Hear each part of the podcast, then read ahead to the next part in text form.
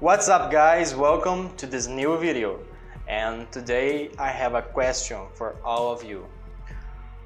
Are we social creatures or not?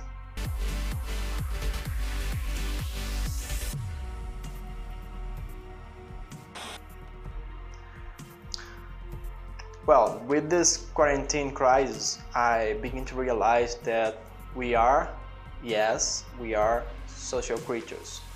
Uh, because I saw that, at least for me and for most people that I know, that we, it's like start to feel like if our our energy is being drained from us, and and this is this is this is very strange because I always thought that I was a, a non-social person.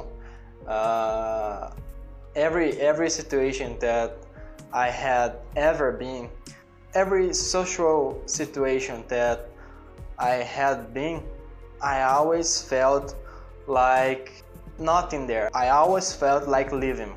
I didn't like to, to be there and I I felt my energy being drained too. So I realized that I wasn't a social person.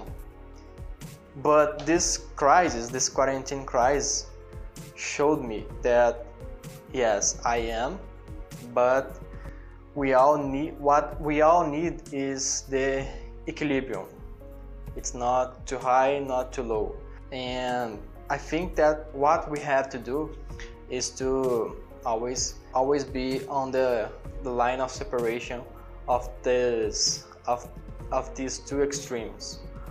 In other words, we have to socialize but not too much and we have to have isolation a moment of isolation but not too much. It's a, it's an equilibrium between these two. I i don't know you but when i'm in, in the, the in the first first days of quarantine, I I was feeling very good because I like it uh, to be at home, to be most of the time alone. So I was liking the the situation, but now I have been isolated. I have been at home for two weeks, 14 days. and my mind is driving me crazy. Uh, I don't know. I don't. I don't know how to explain, but this is what came to me to my mind today. That that what we need is the is the equilibrium between socialization and isolation.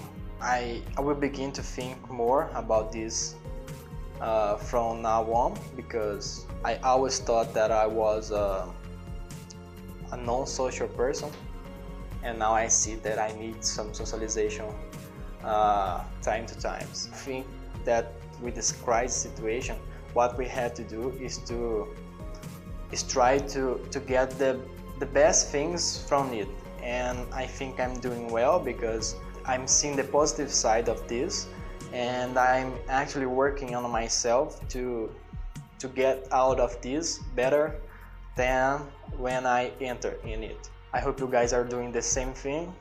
I hope you guys enjoyed this video. Stay tuned for the next and see ya!